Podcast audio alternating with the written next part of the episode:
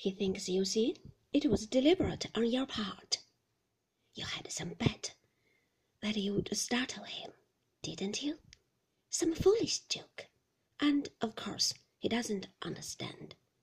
It was such a frightful shock for him. I told him at once you could not have done such a thing, and that it was sheer appalling luck that you had chosen that particular picture.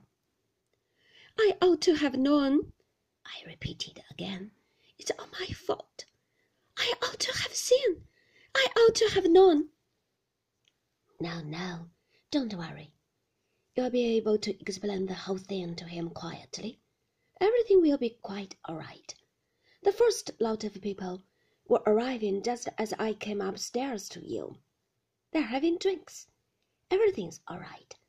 I've told Frank and Giles to make up a story about your dress not fitting, and you're very disappointed. I did not say anything. I went on sitting on the bed with my hands in my lap. What can you wear instead? said Beatrice, going to my wardrobe and flinging open the doors. Here, what's this blue? It looks charming. Put this on. Nobody will mind. Quick, I'll help you. No, I said. No, caminhar